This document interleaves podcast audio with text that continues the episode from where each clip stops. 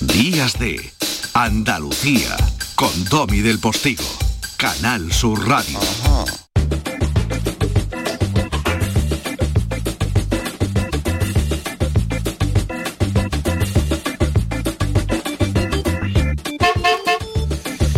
Y ahí viene ya pitando nuestro periodista andaluz en la Villa y Corte, quien nos demuestra cada domingo, en este primer tramo de la segunda hora de Díaz de Andalucía, que Madrid es nuestra novena capital. Todos los que hemos trabajado y vivido años allí lo sabemos perfectamente.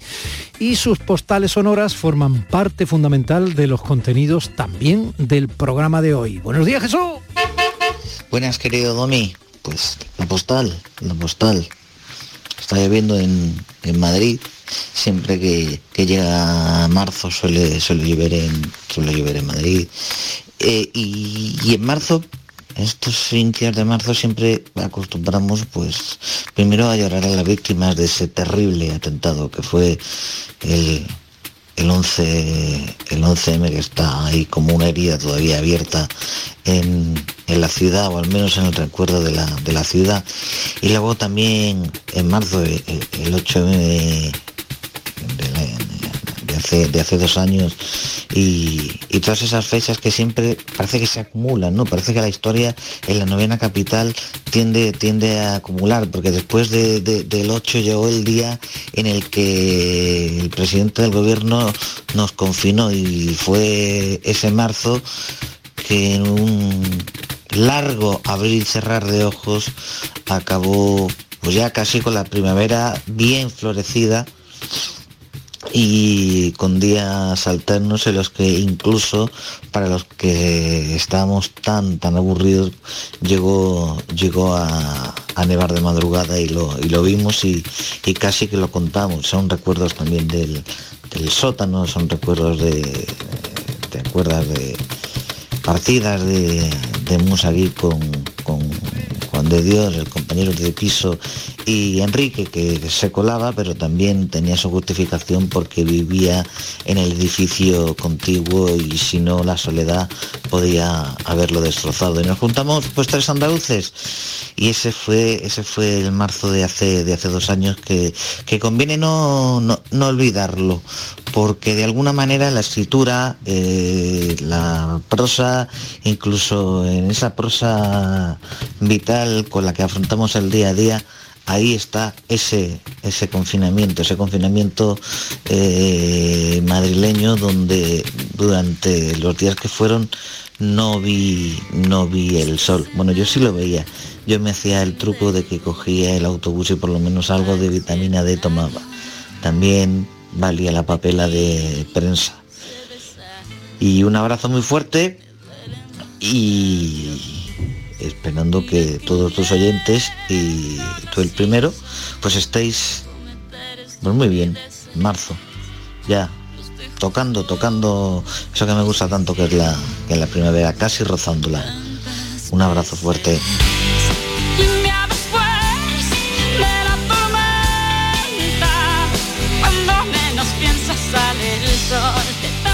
Tranquilo, Jesús, otro abrazo fuerte para ti, que cuando menos lo pienses vuelve a salir el sol en Madrid. Es que eh, esa lluvia que ahora mismo cala la novena capital de Andalucía es una lluvia que anhelamos en este terruño sureño donde apenas eh, ha llovido casi nada.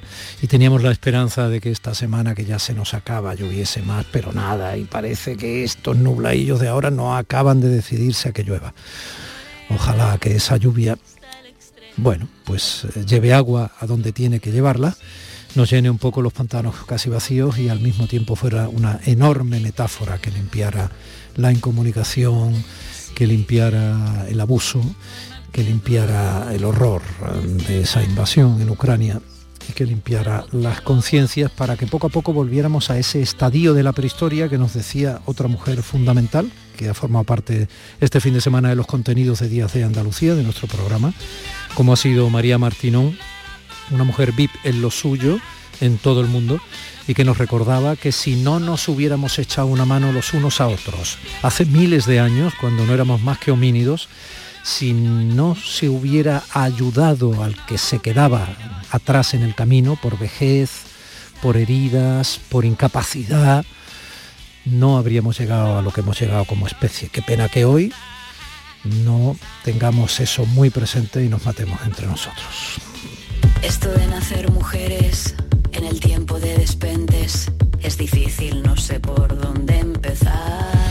Pues empieza por tu último libro, Patricia Centeno. Buenos días. Muy buenos días, ¿qué tal? Pues cómo voy a estar, enorme de tenerte encantado. Muchísimas gracias. Igualmente es un placer hablar con vosotros. Patricia, es, valiente ¿eh? ese cambio de postura que tú propones con este poderío, ¿no? O sea, cambiar de, de, empoderamiento femenino a poderío femenino y con la estética de por medio es muy valiente porque hay toda una comunidad que abandera el feminismo, no sé si clásico, moderno, no sé si queer o no queer me pierdo un poco, no quiere decir que me falte interés. no sé yo cómo lo ven ese cambio de postura tuya?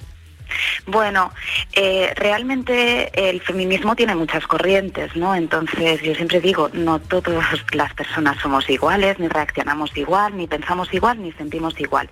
Por lo tanto, dentro del movimiento feminista, pues también hay mm, diversas sensibilidades. Yo lo que he hecho es recoger una de ellas y esta rama del feminismo nos reconecta con la feminidad, ¿no? Durante muchos siglos la mayor parte del tiempo se nos ha dicho que lo femenino quedaba relegado eh, ante lo masculino, ¿no? Las emociones por debajo de la razón, eh, los sentimientos por debajo del pensamiento, el cuerpo femenino por debajo del cuerpo masculino. Entonces, lo que pretendo es que nos reconciliemos con la feminidad tanto mujeres como hombres, y que empecemos a feminizar el mundo, porque realmente eh, solo masculinizando el mundo, que es lo que hemos hecho, en diversos ámbitos lo que hemos provocado es que esa masculinidad sea ciertamente tóxica, ¿no? Y lo estamos viendo ahora con el caso de, la guerra en Ucrania, ¿no? Ese tipo de invasión es muy partiendo de la base de la masculinidad tóxica. Entonces creo que para resolver el problema debemos llevar a un equilibrio entre lo masculino y lo femenino en este mundo. Tienen que ir de la mano. Por separado destruyen, pero de la mano crean grandes obras. Y entonces se trata de eso. Estamos en un momento en que necesitamos feminizar el mundo, feminizar en muchos ámbitos y muchas profesiones. Y, ahí recibe, bueno, o, propongo un cambio de postura, ¿no? Tanto desde el lenguaje corporal como en las puestas en escena, e incluso también, como bien comentabas, con el tema estético, con la indumentaria. Muchas veces eh, cosas tan tontas como cuando se nos propone, ¿no? E incluso el feminismo lo abraza, ese, eh, esa moda sin género no nos damos cuenta de que cuando se nos propone una moda sin género, el género que acaba mm, eliminándose es también el femenino. Por lo tanto, creo que es muy necesario empezar a reconciliarnos con todo lo femenino y sobre todo eso, hombres y mujeres. Patricia Centeno ha publicado en Destino Poderío, Liderazgo Femenino, un cambio de postura, y tu libro está lleno de citas, algunas de las cuales me interesan mucho. Esta de Susan Sontag en sí misma también me interesa mucho. ¿Qué es lo más hermoso en los hombres viriles? Algo femenino. ¿Qué es lo más hermoso en las mujeres femeninas? Algo masculino. Sí, creo que es, es todas las frases ¿eh? que he puesto, creo que, bueno, todas parten de grandes mujeres y, son frases que creo que, nos invitan a ello, ¿no? A reflexionar. Y es lo que os decía, o sea, creo que los, los hombres tienen una parte femenina, igual que nosotras tenemos una parte masculina, simplemente que incluso a los hombres muchas veces se habla de, de toda la autocensura, ¿no? Y la censura a la que somos sometidas las mujeres, pero también es cierto que los hombres ya desde pequeños se les dice que, bueno, que todas esas cualidades o, esas características asociadas culturalmente a lo femenino deben descartarlas, ¿no? Porque eso los convierte en débiles. Eh, la peor vergüenza para un hombre sigue siendo eh, resultar débiles. Porque, porque se entiende que es como, como algo demasiado femenino. Y, y entonces Susan Sontag lo que nos invita es a ello, es decir, todos los hombres y todas las mujeres tenemos una parte femenina y una parte masculina. No podemos eh, seguir viviendo eh, excluyendo a una de esas partes. Hasta, hasta ahora a lo que se nos ha invitado es a masculinizarnos, incluso a las mujeres, ¿no? Se nos dice que, que si queremos lograr los mismos derechos, las mismas oportunidades que un hombre, debíamos renunciar a la feminidad y por lo tanto debíamos masculinizarnos. Claro, llegamos a a primeras líneas de poder, estamos viendo que estamos llegando, pero estamos llegando con ciertos complejos. Y es ese complejo de eh, no parecer débiles ante, ante los ojos de los demás. ¿no? Siempre se nos ha dicho que éramos el sexo débil, por lo tanto, aún debemos eh, depositar más esfuerzos, más eh, horas de trabajo para demostrar que nosotras somos mejores. Y es agotador. Y entonces empezamos a hablar de ese temido, mal temido síndrome de la de la impostora, ¿no? que al final reside en que, en que todo se basa en que estamos adoptando una postura falsa, porque no es la nuestra. Si no conectamos con la feminidad, acabamos eliminando una parte necesaria de lo que somos. Y en los hombres pasa exactamente lo mismo, es decir, decirle a un hombre que todo lo que lleva de femenino no lo hace un buen hombre a ojos de, de la cultura y de un sistema patriarcal, pues nos ha provocado mucho, mucho daño, no solo a las mujeres, sino también a los hombres. Parte de la médula de lo que sustancias en este ensayo, poderío, lo dices en la página 49. Dices, es una constante que he percibido en los años que llevo trabajando con talentosas mujeres. Cuando escuchan la palabra empoderamiento, adoptan una postura de ataque o protección. De hecho, los gestos más comunes que solemos emplear para ilustrar el empoderamiento femenino suelen ser un puño en alto, fuerza, o la imagen de una superwoman, guerrera.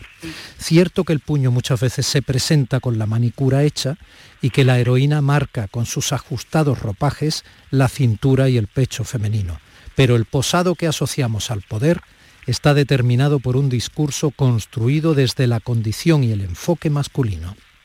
Cuando nos empoderamos sin crear un poderío nuevo de las mujeres, repetimos los contenidos de poder tan conocidos por nosotras. Creemos que la emancipación consiste en controlar en particular a otras mujeres, en ser tan firmes que nos volvemos absolutamente dictatoriales, en ejercer formas verbales de violencia y agresión. Esto lo explica la antropóloga Marcela Lagarde en Para mis socias de la vida. En cambio, cuando pronuncio, dices tú, la palabra poderío, se dibujan sonrisas de todo tipo en los labios. Es así, es así, y, es lo que me llamó la atención y lo que me hizo eh, empezar a reflexionar sobre el tema y, y, escribir este libro. Es decir, cómo es posible que ante dos conceptos, empoderamiento y poderío, que en general incluso utilizamos como, sinónimos, nuestro cuerpo reaccionara de manera tan distinta, ¿no? Eh, como bien explicabas, cuando hablamos de empoderamiento, nuestro cuerpo tiende o, a la agresión o a la protección, pero si hablamos de poderío, eh, busca como un poder personal y esa es la diferencia. El empoderamiento habla del poder social y el poderío reclama el poder personal. Podemos tener todo el poder social del mundo, pero si no tenemos poder personal, eh, sufrimos mucho y hacemos sufrir a los demás. Y eh, incluso los dos conceptos es, eh, es curioso porque el empoderamiento es un concepto totalmente anglosajón y de corte ideológico, neoliberal, liberal, y en cambio poderío tiene unas raíces latinas incluso muchas de las mujeres cuando mencionábamos el concepto poderío se arrancaban con unas palmas o con un zapateado también por, por esa influencia eh, flamenca, ¿no? Yo tengo una parte eh, la familia paterna es andaluza, con lo cual la conozco bien. Eh, Creo que es muy bonito el concepto de poderío, que deberíamos reclamarlo más y deberíamos reclamarlo más porque nos va a sanar, que nos empujen a empoderarnos, a actuar como hombres, a perpetuar un sistema que lo que ha conseguido es o ser oprimidos o, oprimir a los demás, hay muchas personas, tanto hombres como mujeres, que no nos sentimos cómodas en ese sistema y muchas veces preferimos ser víctima que opresor y creo que debemos resolverlo. Entonces, la alternativa a ese sistema por parte del feminismo no puede ser actuar o seguir actuando como hombres, simplemente cambiando el actor o el protagonista. Hay muchas personas que, que son muy feministas, pero cuando se les habla de feminismo, tanto hombres como mujeres, tienen ciertos recelos a ese concepto. Y es porque eh, consideran que seguramente las mujeres lo que desean es hacer lo mismo que han hecho los hombres con las mujeres hasta ahora. Y yo creo que esa no es la fórmula. O sea, la fórmula es crear una alternativa, crear otra cosa, ¿no? Eh, algo que funcione bien y que no perpetúe ese sistema de eh, o chafo o me chafarán, porque realmente es tan tóxico y tan enfermizo que nos conduce a la autodestrucción. Por lo tanto, el empoderamiento nos conduce a ello, a esa autodestrucción. El poderío busca sanar. Entonces creo que es, que es, eh, es muy bueno empezar a hablar de poderío y diferenciar los, los dos conceptos. Es interesante que hayas recalcado que el empowerment, este, el, empoderamiento y todo esto sea anglosajón y tenga un corte de origen neoliberal porque el empoderamiento se ha utilizado fundamentalmente de la izquierda como una de las categorías del feminismo. Aquí tenemos otro follón planteado, porque parece ser que el feminismo solo puede ser de izquierdas para ciertas personas de izquierda, para otras personas de izquierda el feminismo ese ya también es antiguo, para las personas de la derecha eh, algunas eh, dicen que evidentemente son desatendidas por las feministas por el mero hecho de no tener que cumplir un poco con los cánones de la adscripción a ciertas formaciones de izquierda. Eh, lo ideal es que obviamente el feminismo fuera transversal, porque es como debe ser, quiero decir, que la mujer vaya acumulando en la práctica los mismos derechos del hombre es algo transversal, es algo en lo que estamos o debiéramos estar todos, es una obviedad para cualquier mente lógica ¿no? en nuestro mundo moderno. Tú sabes mucho de política. Has estado también asesorando dentro de formaciones políticas. Eh, con todo esto, eh, ¿cuándo va a dejar de utilizarse el feminismo como eh, arma arrojadiza política entre partidos para que entre todos desde la base hagan que nuestra sociedad sea mejor para todos y por tanto también más feminista? Mira, hay algo que sí que nos puede dar pistas de si alguien está practicando un liderazgo femenino auténtico o no, sea de izquierdas o sea de derechas. Y una de las primeras pistas es que jamás se utilizará el feminismo para atacar a nadie, y menos a una mujer.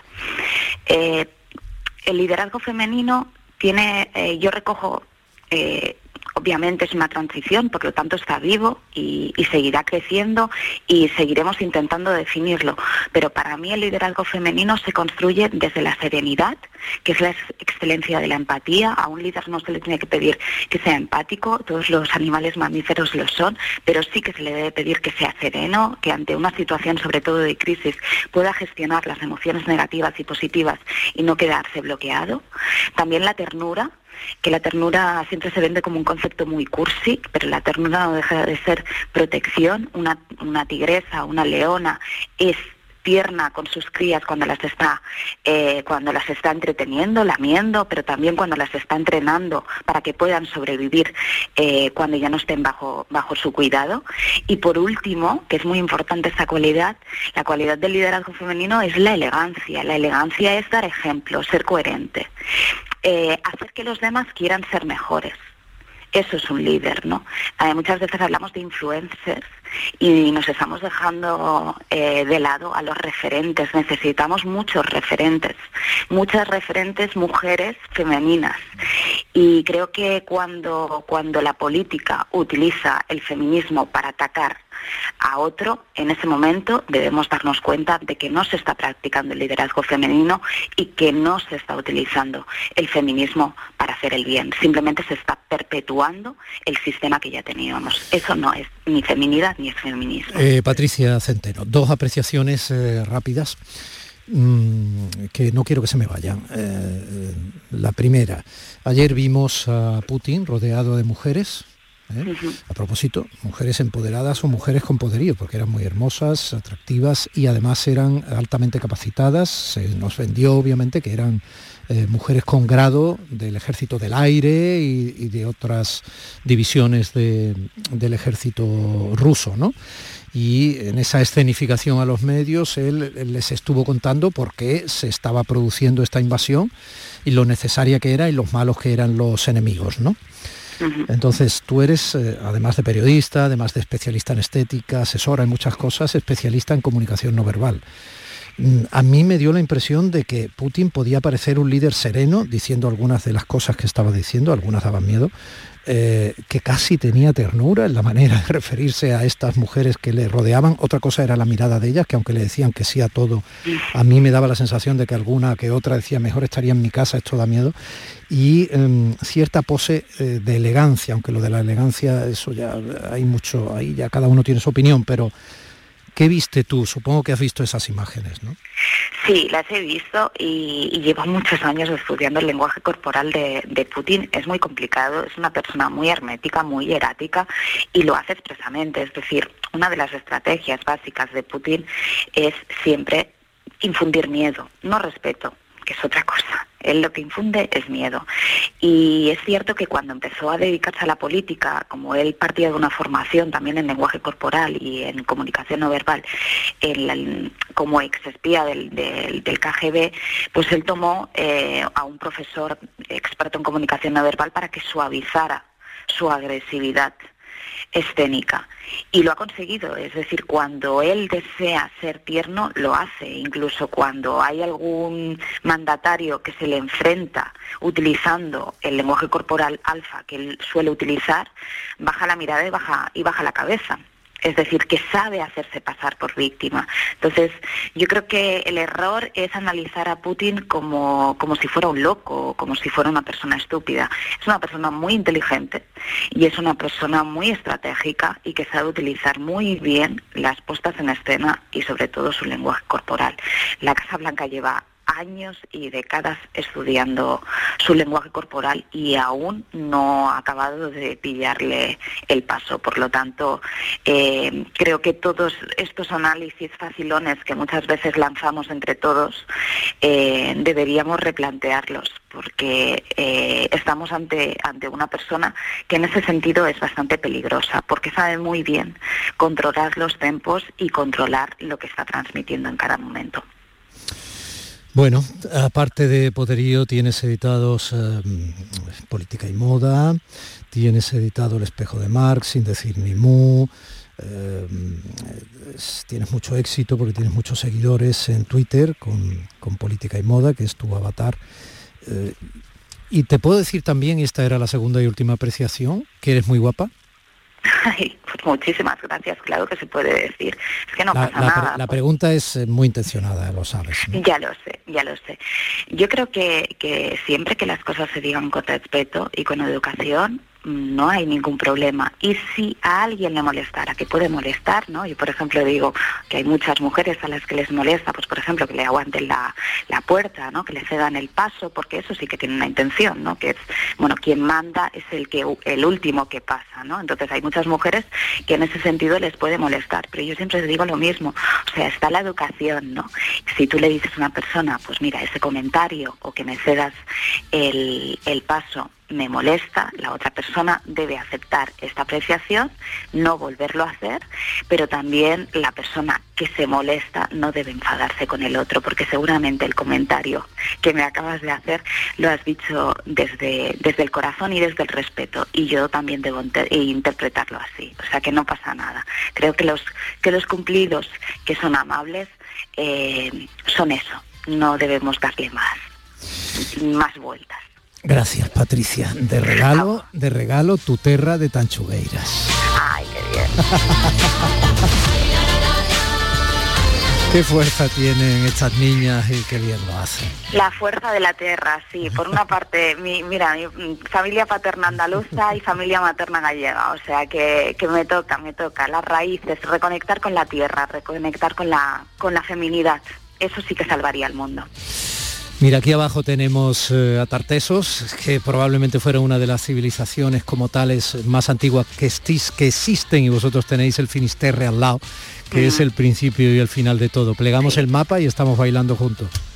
Perfecto, me encanta. a bailar. Patricia, a bailar, un besito. Abrazos.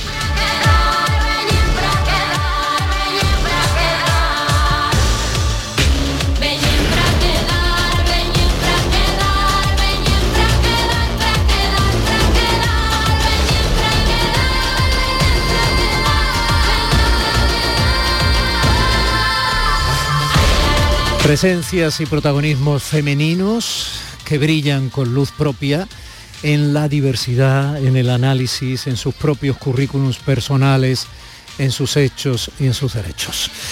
Queríamos que fueran fundamentales en estos dos programas de este fin de semana con los que nos adelantamos a la semana que tiene este martes al 8M como epicentro, ¿no? El Día Internacional de la Mujer. Son casi las diez y media. Y ya tengo por aquí otra mujer que tiene protagonismo fundamental en los contenidos del programa de hoy. ¿Será inmediatamente después o en esta última parte del programa que nos queda a partir de estos consejillos publicitarios? Días de Andalucía con Domi del Postigo, Canal Sur Radio. ¿Qué pasa, Eva? Me he enterado que vas a jugar a mi día de la once. Espero que me elijas a mí el día de tu boda. Fue mítico, con el buffet de quesos del mundo, los bailes en tacataca de la tía Agustina. No me compares el día de tu boda con otros días, como el de tu primer beso o el de tu comunión. Venga, Eva, elígeme. Tus fechas más especiales quieren hacerte ganar mi día de la once. Por solo un euro puedes ganar miles de premios. Elige bien porque uno de cada cinco toca.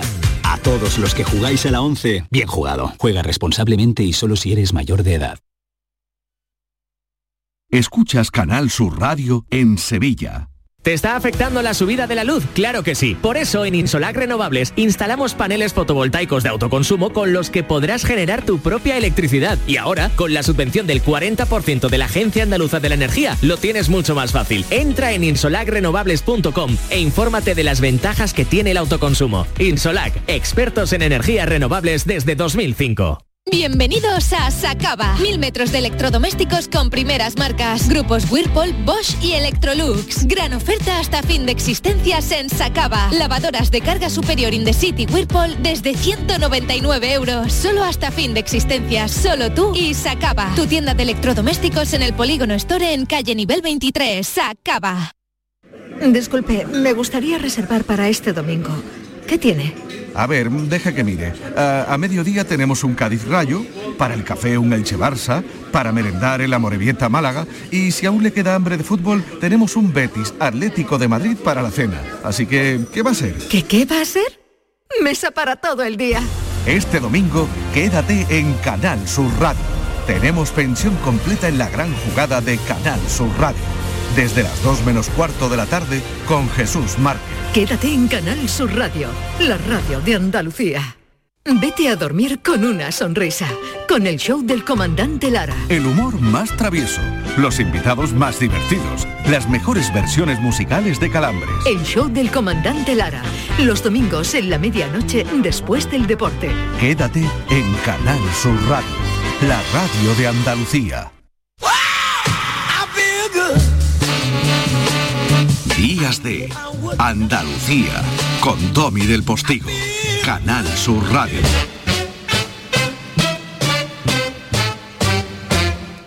Y cómo desaprovechar la experiencia, sobre todo como reportero en el mundo anglosajón, fundamentalmente en Estados Unidos, de mi compañero Paco Rayero, en este espacio que se ha convertido en una recachilla apetecible de radio, un poco avance, un poco mm, ensoñación, un poco reflexión, reflexo, nunca relleno, siempre rellero de hoy.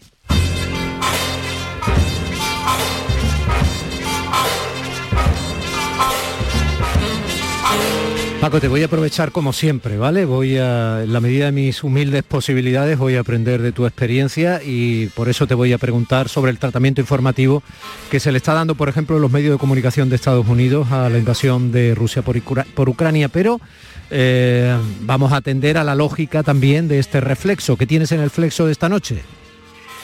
Eh, bueno, Tommy, estoy encantado de estar otra vez contigo, echando esta, este ratito de, de domingo. Hay una relación sobre el dinero. Vamos a hablar sobre el dinero de otra manera. Vamos a hablar también de por qué, por qué dormimos tan mal. O sea, hay una, un libro interesante, se llama El mal dormir, lo ha escrito David Jiménez Torres y, y Juan Herrera y yo charlamos sobre, sobre por qué estamos durmiendo tan mal. Se inventó el, el somier, la cama, en 1865, lo cuenta Bill Bryson, que tiene unas reflexiones muy oportunas en un libro que se llama En casa, pues descubrir, oiga, ¿cómo ha llegado el bote de pimienta? ¿Por qué tengo yo aquí un bote de sal constantemente? ¿Quién fue el primero en traer esto? ¿no? Bueno, la cama llegó en 1865, parecía el invento revolucionario, aquello que decía, por cierto, el cantador Chocolate, ¿por qué a la cómoda se le dice cómoda y a la cama, que es realmente lo que es cómoda, no se le dice cómoda, ¿no? Bueno, pues esto que decía Chocolate, que está eh, muy, muy oportuno de, recordar. Y muy oportuno es que yo te recuerde también esto.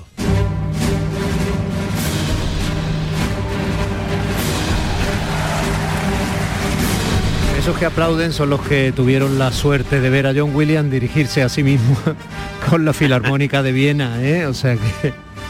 Sí, sí, sí, está muy bien traído también porque eh, Valverde, que es el único autor que ha entregado, autor español me refiero, que ha entregado una biografía sobre John Williams, que está celebrando sus 90 años trabajando, que es como creo yo que mejor se pueden celebrar los años, en forma, eh, activo, eh, cuenta muchos detalles y muchas curiosidades. Fíjate que Tiburón, el engendro mecánico de la película de Spielberg, no dio muy buenos resultados. No, fue, un verdadero engendro. Que, se, averiaba frecuentemente en las tomas y por eso fue ganando cada vez más protagonismo esa música de tiburón que Williams explica y lo detalla también muy bien eh, Valverde que al principio Spielberg decía, bueno, esta simplicidad cómo va a causar cualquier tipo no de pavor, no de emoción, sino cualquier tipo de sensación al espectador. Pero eh, la música funcionó, tiene una inspiración que el propio Williams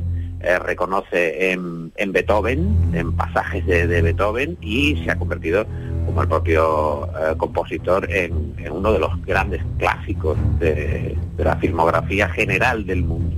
Y desgraciadamente uno de los grandes clásicos de los titulares de noticias de todo el mundo está siendo la invasión de Ucrania por parte de las decisiones de, Putin. Y eh, tú estabas un poco espantado por ver eh, parte del tratamiento informativo que se le está dando, con musiquitas incluidas, quizá algún vídeo de lo que allí está sucediendo, sea ese vídeo verdad o no, porque ya hemos visto un montón de imágenes que no son verdad ni se corresponden con el conflicto actual, ¿no?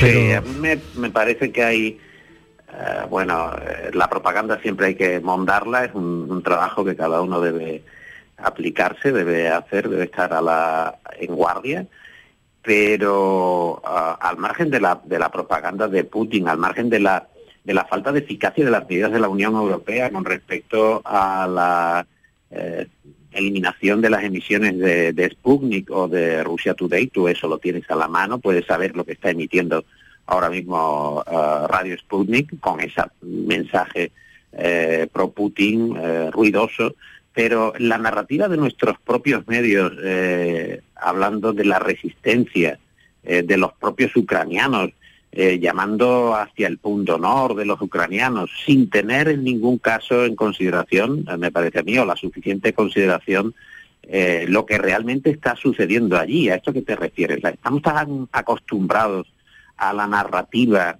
hollywoodiense de las guerras, es decir, ha tomado, ha conquistado el entretenimiento también la información, que ya no nos sorprende que eh, se cuenten las noticias con, con, música. En la guerra no hay música, en la guerra no hay ningún tipo eh, de ruido que no sea el de la calle o el de una sensación eh, verdaderamente angustiosa, pavorosa de los que están rodeados o, o, que están sitiados. ¿no? Y frente a lo que dice eh, Zelensky eh, reclamando que no, no le den la espalda, yo creo que está bien recordar eh, precisamente es eso, ¿no? Que, ¿Qué es la espalda?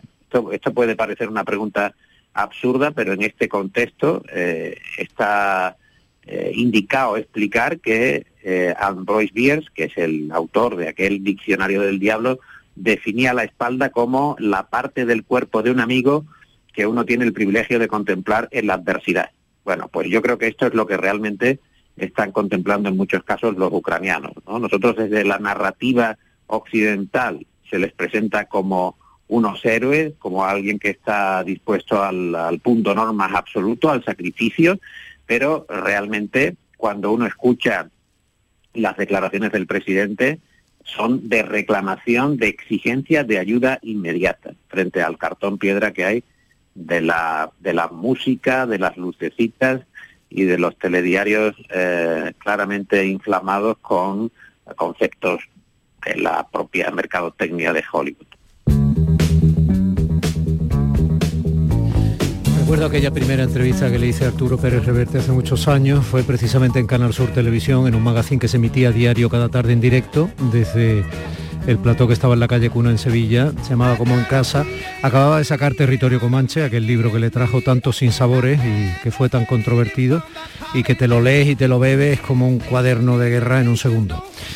Eh, al margen de otras consideraciones, ahí define muy bien cuál es el estado de guerra frente al estado de, la cotidianidad natural de, cualquier entorno civilizado, Y es esa sensación permanente de estar pisando cristales rotos. Paco, esta noche eh, me tienes ahí el primero, en tu flexo, a la una de la madrugada en Canal Sur Radio. Un abrazo enorme y gracias. A ti, este es el gran Little Richard y El dinero es un clásico del gran Quincy Jones. ¿Tú te habías leído aquel librito sobre el dinero? También tiene muchos años, de Galbraith. Ah. He leído tantas cosas sobre el dinero que prefiero olvidarme de ellas. Ojalá no tengamos que leer cosas sobre el dinero, pero no nos falte en el bolsillo. Un abrazo. Un abrazo.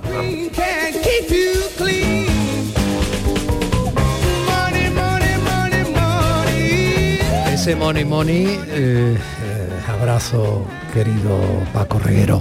Ese money money, eh, Juan Lu, hacemos el cambio.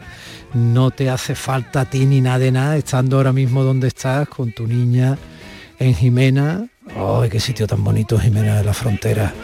Ya en la provincia de Cádiz viendo animalitos, ¿no?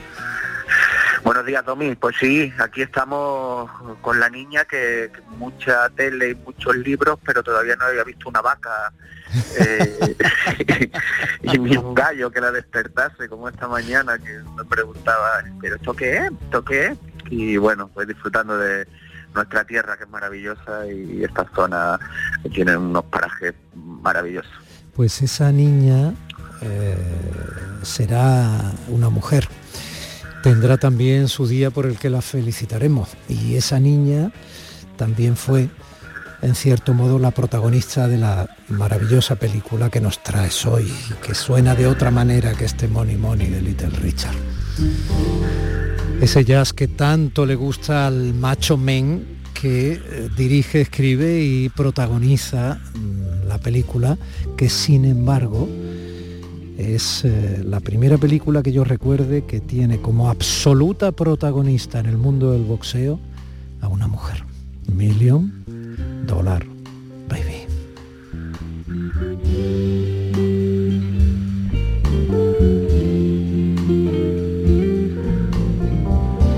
A ver si te suena esto. No respiras bien, por eso jadeas. ¿Cuántos años tienes? 32, señor Dan. Y estoy aquí celebrando que me he pasado otro año trabajando de camarera, que es lo que hago desde los 13. Y según usted tendré 37 para poder dar un puñetazo decente. Cosa que después de entrenarme durante un mes con este punching sin progresar empiezo a ver una realidad. La otra realidad es que mi hermano está preso. Mi hermana engaña a la seguridad social simulando que uno de sus bebés aún vive. Mi padre murió y mi madre pesa 142 kilos. Si pensara con claridad, volvería a casa, me buscaría una caravana y me compraría una freidora y galletas. El problema es que solo me siento bien con esto. Si soy demasiado mayor ya no me queda nada. Es suficiente realidad. ¿Es suficiente realidad, Juan Luartacho? ¿Puede un macho alfa como Clint Eastwood hacer una película sensible, feminista como esta? Sí, ya había hecho Los Puentes de Madison y, y no, ya denotaba su sensibilidad y su, su mirada, por supuesto. Y esta, este proyecto de Million Dollar Baby mm, lo descubre, o empieza a ponerlo en valor eh, Angélica Houston y, estuvo a punto de dirigirlo Isabel Coiset, quiero decir que es una historia muy femenina, sí, sí, pero a punto, a punto. Sí, después Paul Haggis, que es el guionista y, que también ganó un Oscar por Crash, eh, eh, empezó a levantarlo y él quería ya dirigirlo y ahí se eliminó la Coiset y, y, bueno, y apareció Clint Eastwood en el último momento y claro, tenía mucha fuerza y, consiguió consiguió dirigir el, proyecto y, protagonizarlo, ¿no? Pues sí, me parece un poco eh, raro que, saquemos en el Día de la Mujer este, este título, pero creo que cualquiera que lo haya visto o, que se acerque ahora a verla lo entenderá perfectamente. Me pareces una buena chica. ¿Puedo darte un consejo? Se lo agradecería. Encontrarás a un entrenador en este gimnasio o en cualquier otro que quiera entrenar a una chica. Es el último espectáculo esperpéntico. El único problema es que solo te harían perder el tiempo porque eres demasiado mayor. No me siento tan mayor.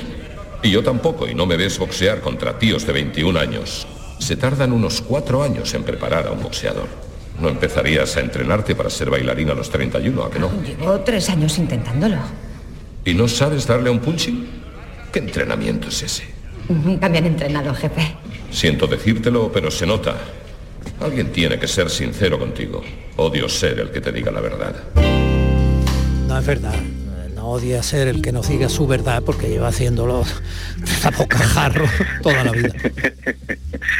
Sí, es un drama de, boxeo eh, espléndido, eh, que ganó también varios Oscars eh, mejor película, mejor director para él y mejor actriz Hilary Swank. Y nos centramos un poco en el, personaje de ella, de una mujer que quiere ser boxeadora a toda costa y quiere que la entrene Clint Eastwood, que ha sido un gran entrenador en tiempos pasados y que ya dirige un, gimnasio de mala muerte ayudado por su íntimo amigo Morgan Freeman, que está espectacular.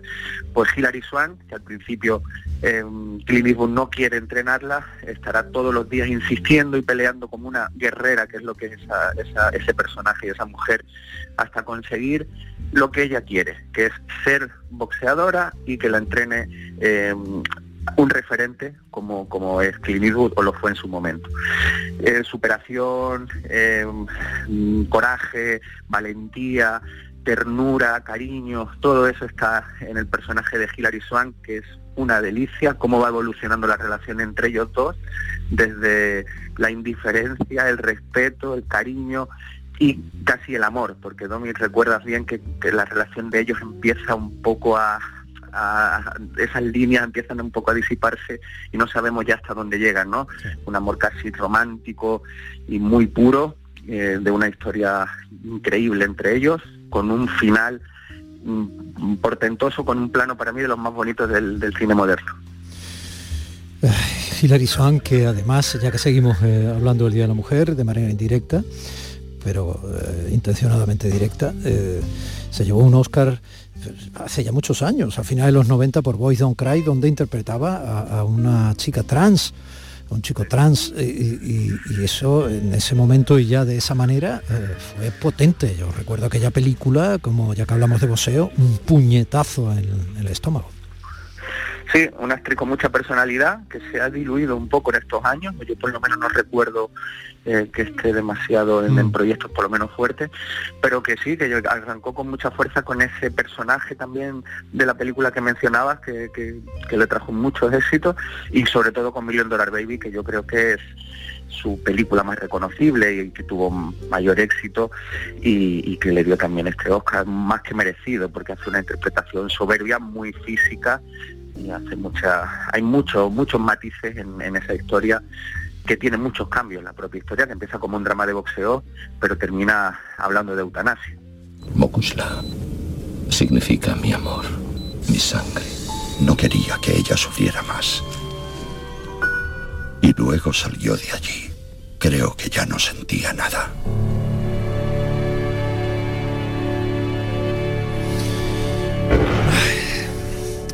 La semana que viene más, Juanlu. Juanlu. Sí, perdóname, que te había perdido. Digo que la semana que viene más, querido. No quería perder ese regusto que dejaban esas sensaciones. No quiero entrar en más detalles.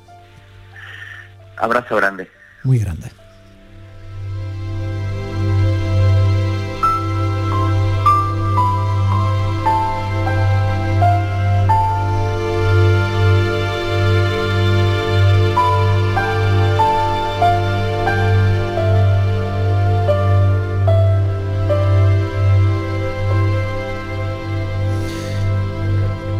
Million Dollar Baby, singularmente femenina y singularmente femenino, se llama el último disco de una cantadora incontestable, Antonia Contreras.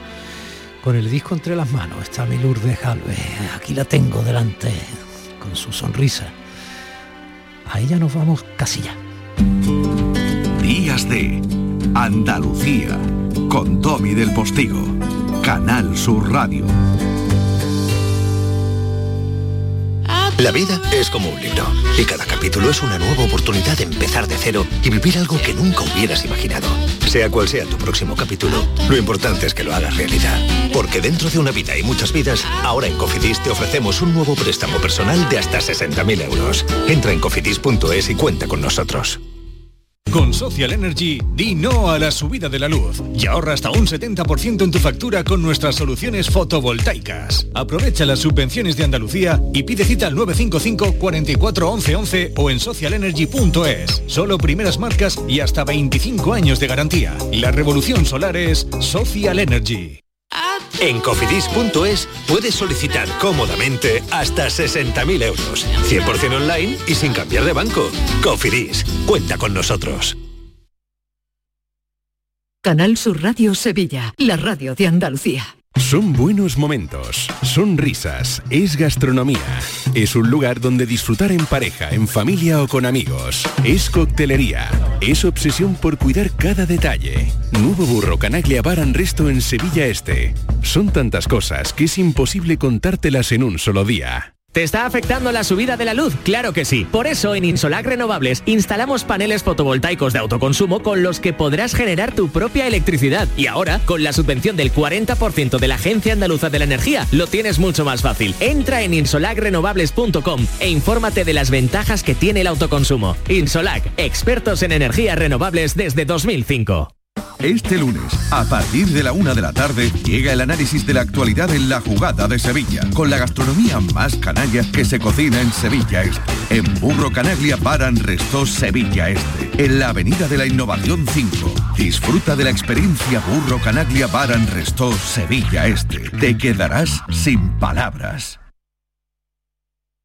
Días de Andalucía con Domi del Postigo, Canal Sur Radio. Compás.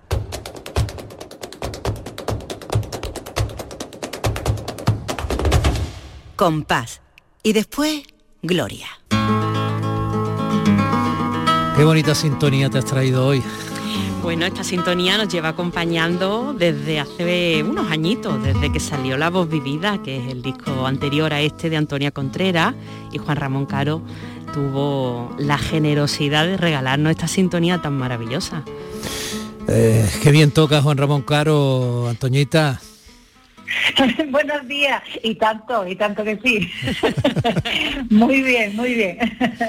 Bueno, pues, eh, ¿y esto? Recuerdo al trinar del ave y el chasquido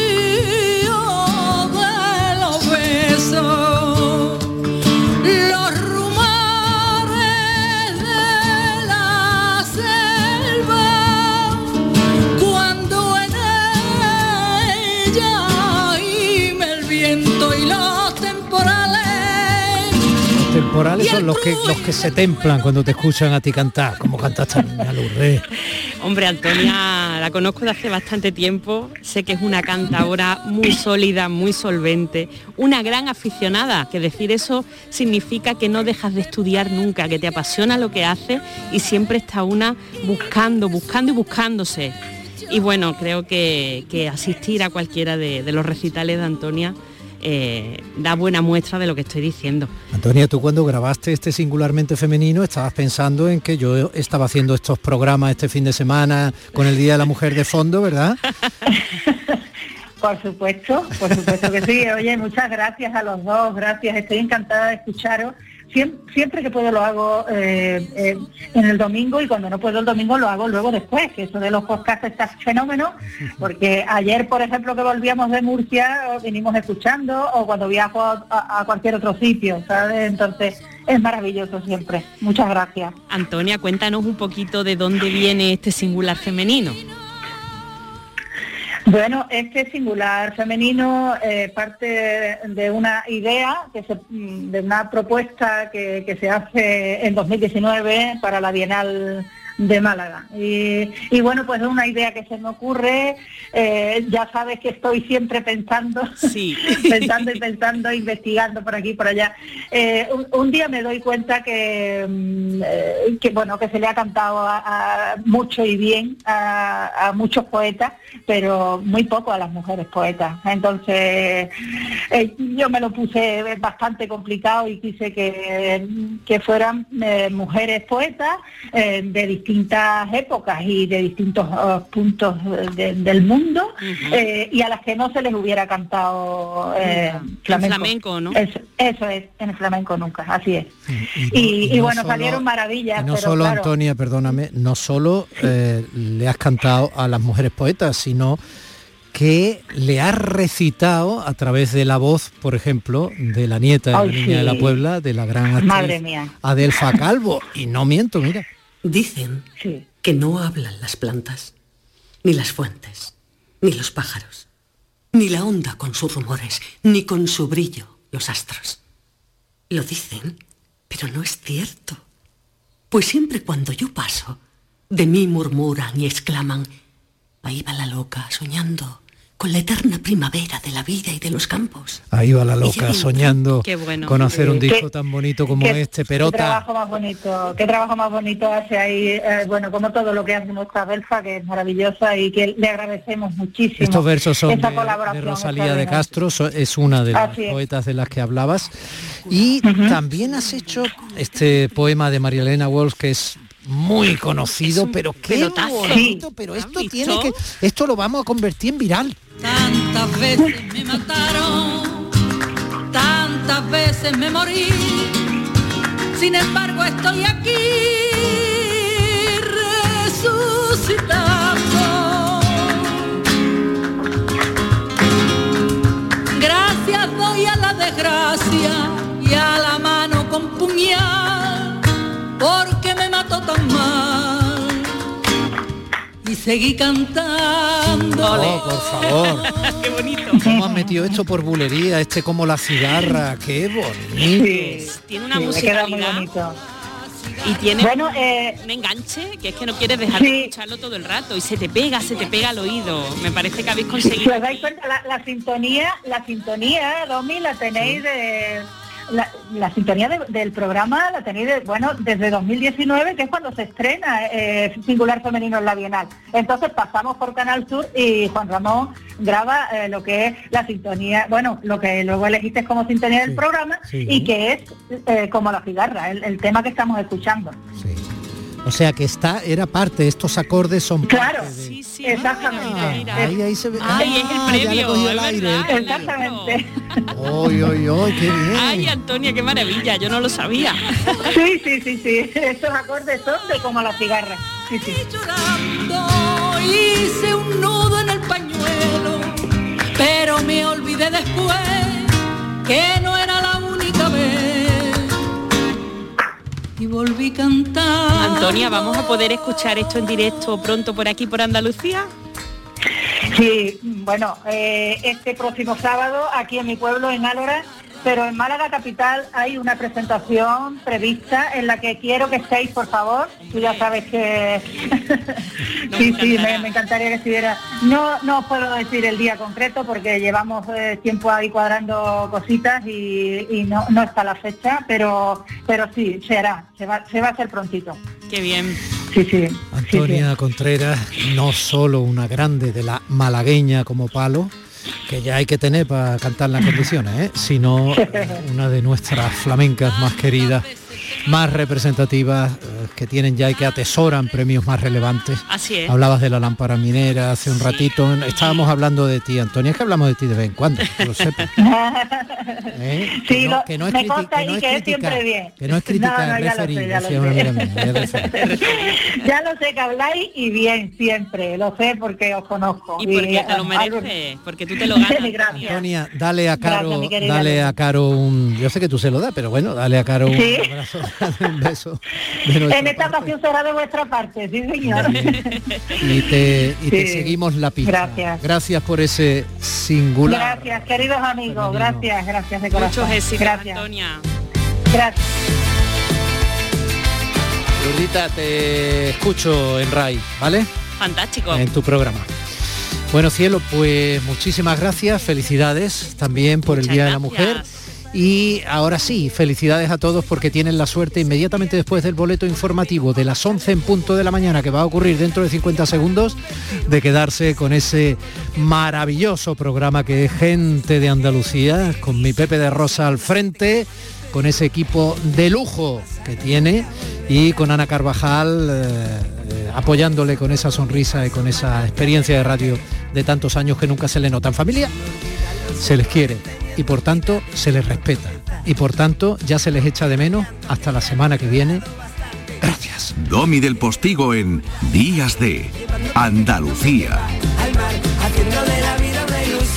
Si te ha gustado este programa, descárgatelo para volver a disfrutarlo. Lo tienes como todos los demás en la radio a la carta, en nuestra web y en nuestra app. Quédate en Canal Sur Radio, la radio de Andalucía.